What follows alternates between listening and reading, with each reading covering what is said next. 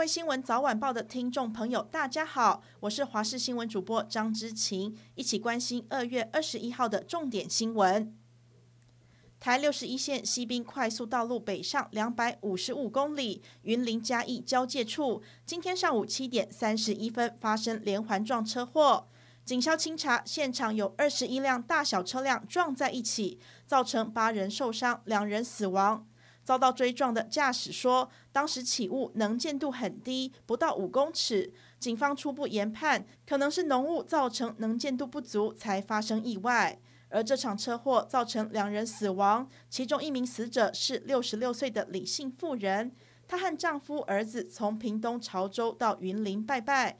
车祸发生时，父子先下车查看，没想到后方大车追撞过来，李姓妇人被撞到重伤，送医不治。另一名死者是七十二岁的林姓老先生，他独自一人开车前往云林看顾余温。车祸时，车子遭到前后夹击，撞成废铁，老先生当场死亡。缅甸从月初发生军事政变后，民众上街抗议，从来没有停止过。他们要求终止军事统治，释放国务资政翁山苏姬。不少示威活动也演变成流血冲突。二十号，在第二大城曼德勒就造成了至少两人死亡。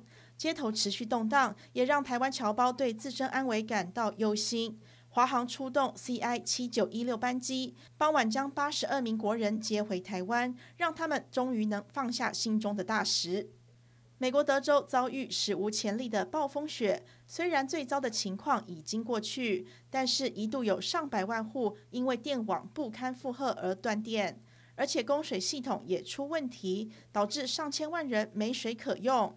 对此，美国总统拜登已经批准德州进入重大灾难状态，而雪灾也造成美国许多地方交通停摆，也让新冠疫苗配送的难度大增。毕竟，美国仍然是全球疫情最严重的国家。尽管新冠病毒疫苗已经上市，全美各地也开打疫苗，但一场暴雪让疫情雪上加霜。美国德州大雪肆虐，连带冲击国际油价。德州炼油厂因为大雪冰封无法运作，目前美国每天石油减产四百万桶，相当于掉了四成的石油产能，成为史上最严重的跌幅。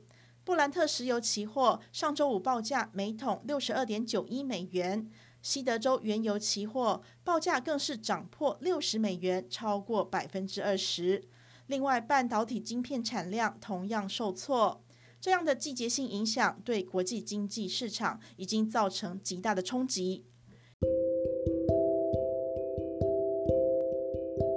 以上是这节新闻内容，感谢您的收听，我们再会。